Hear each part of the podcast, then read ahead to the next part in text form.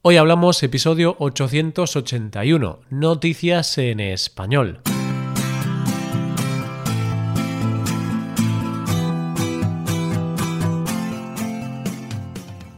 Bienvenido a Hoy Hablamos, el podcast para aprender español cada día. Ya lo sabes, publicamos nuestro podcast de lunes a viernes. En nuestra web tenemos contenido extra relacionado con este episodio. Puedes ver la transcripción completa y una hoja de trabajo con explicaciones y ejercicios que te ayudarán a practicar el vocabulario de este episodio.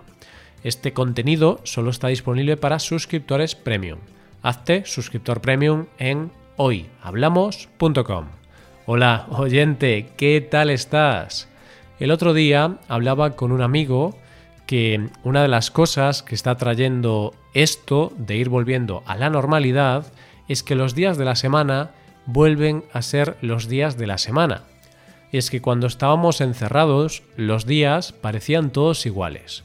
Y muchas veces vivíamos como en el día de la marmota. No sabías si era lunes, martes o qué día era. Pero mm, ahora los días de la semana han vuelto a recuperar su sentido y los jueves vuelven a ser esos días en los que pensamos mucho en el fin de semana y donde vemos las noticias aunque esto último nunca se ha perdido. En primer lugar, conoceremos a unos niños que querían ser superhéroes. Seguiremos con la historia de una madre que tuvo una gran idea para que sus hijos no comieran chucherías y terminaremos con un artista muy especial. Hoy hablamos de noticias en español.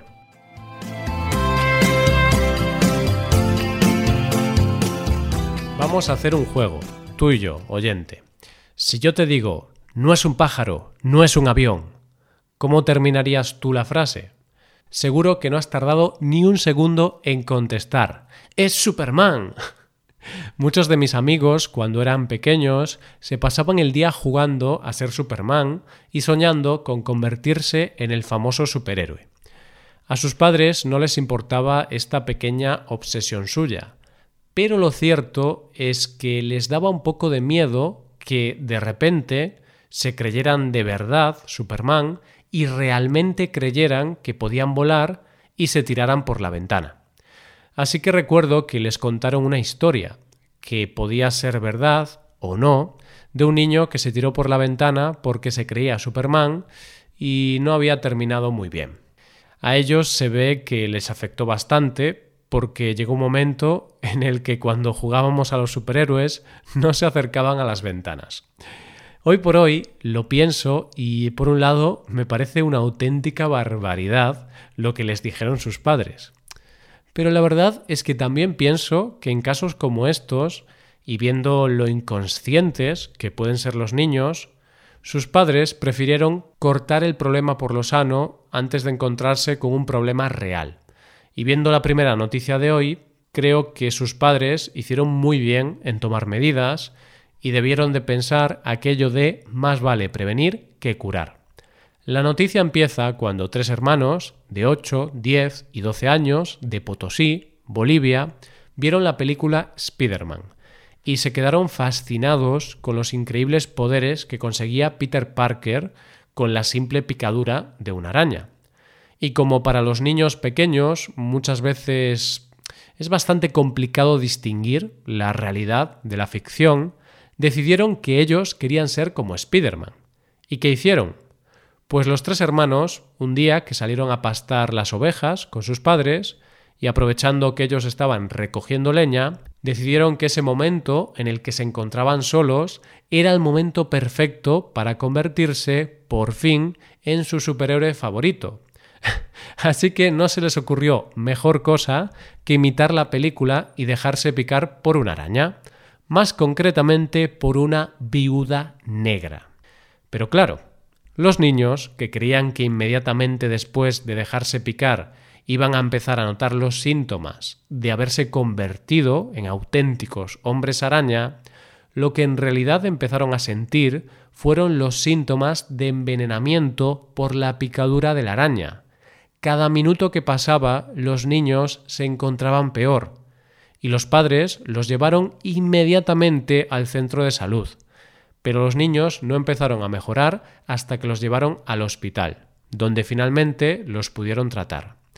Y es que muchas veces hay que tener muy claro a qué edad dejarles ver algunas películas a los niños, porque al igual que estos niños o mis amigos cuando eran pequeños, muchas veces cuando se ven este tipo de películas no sabes distinguir entre la realidad y la ficción, y la ficción que se cuenta puede resultar muy peligrosa. Vamos con la segunda noticia.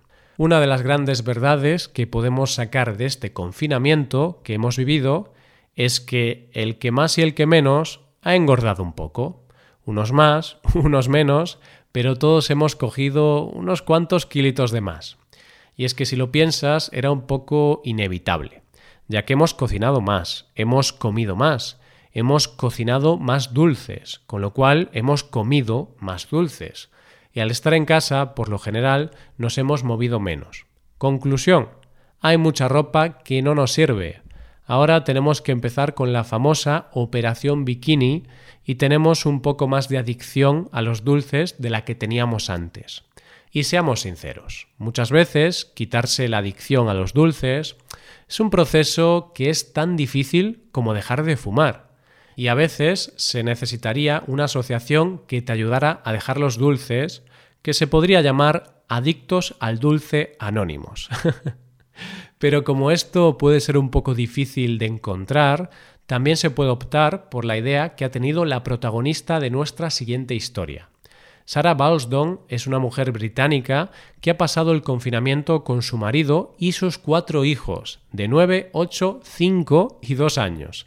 Dejando aparte la locura que ha tenido que ser esa casa con esos niños sin poder salir, Sara cuenta que el mayor problema era que los niños, que estaban aburridos, querían comer chucherías a todas horas. Y esto estaba suponiendo ya un problema. Así que Sara decidió tomar medidas drásticas.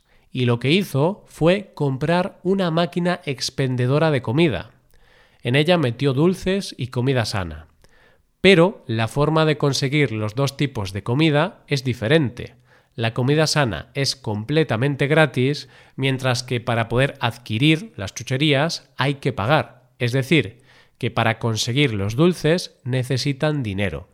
Y para conseguir el dinero no sirve con pedírselo a los padres, sino que para conseguirlo tienen que hacer cosas como ordenar la habitación, hacer los deberes, hacer tareas de la casa o con el simple hecho de portarse bien.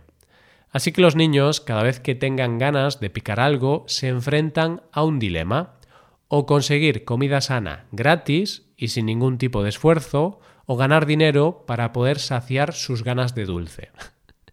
para Sara son todo ventajas, ya que en la máquina de segunda mano y lo que hay dentro se ha gastado tan solo 100 euros. Ha conseguido que los niños no coman chucherías a todas horas y además también ganan ella y su marido, porque de la misma manera que los niños tienen que pagar, ellos también, por lo que se quitan también la tentación de los dulces y así comen más sano. Y la verdad es que si eres de los que no puede controlar sus ansias de dulces, puede ser una gran idea, pagar por comer dulces. Yo, sinceramente, creo que para más de uno que conozco sería una solución perfecta.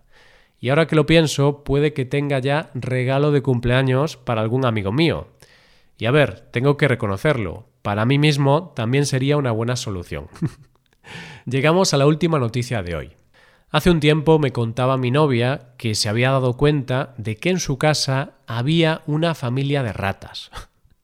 me dijo que lo había descubierto porque a veces escuchaba ruidos extraños que no sabía de dónde venían hasta que descubrió que las ratas habían hecho una pequeña casa en una de las paredes de la casa. Yo tengo que reconocerte que a mí las ratas me dan bastante asco, y le pregunté cómo pensaba eliminarlas. Pero ella me dijo que no pensaba hacer nada, porque a ella las ratas no le molestaban, y podía convivir perfectamente con ellas porque no hacían daño a nadie. Yo le dije que me parecía una auténtica locura porque yo tengo entendido que las ratas pueden ser transmisoras de muchas enfermedades, y no me parecería sensato tenerlas viviendo en la casa libremente. Mi novia me comentó que de hecho hoy día hay mucha gente que tiene ratas como mascotas y que muchas de ellas están educadas y hacen cosas alucinantes.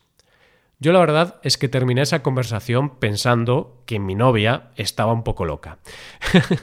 Pero viendo la última noticia de hoy, pienso que puede que el equivocado sea yo. Jess es una joven pintora de Gran Bretaña que tiene como mascota a una rata llamada Gas. Un buen día, Jess se dio cuenta de que Gas, la rata, tenía un talento especial pintando cuadros con sus patas. Así que decidió que el arte de su mascota había que compartirlo con el resto del mundo. Jess creó un pequeño espacio de trabajo para que la pequeña artista pudiera desarrollar su arte completamente. Empezó a compartir en YouTube el día a día del proceso creador de gas y comenzó a vender los cuadros de gas a un precio de 20 euros. Pero con lo que no contaba Jess es que los cuadros de gas iban a despertar mucho interés porque sus seguidores crecieron muy rápido, a la vez que el interés por tener uno de sus cuadros. Es tal la fama de Gas que sus cuadros ya se venden a mil euros y galerías de todo el mundo ya se han interesado en exponer las obras de Gas. Y se espera que la pequeña artista pueda hacer una gira mundial para mostrar sus obras en lugares como Singapur, Japón o Australia. Yo puede que sea muy escéptico con todo esto. Pero lo cierto es que me parece una auténtica barbaridad pagar mil euros por un cuadro pintado por una rata, por mucho talento que tenga. Pero lo que de verdad no dejo de pensar es en cómo se sentirá la dueña, Jess, al saber que su rata es una artista más famosa que ella. A mí la verdad es que me daría mucha rabia. Y esto es todo por hoy. ¿Qué te han parecido las noticias? Pues dejarnos tus impresiones en nuestra web. Con esto llegamos al final del episodio.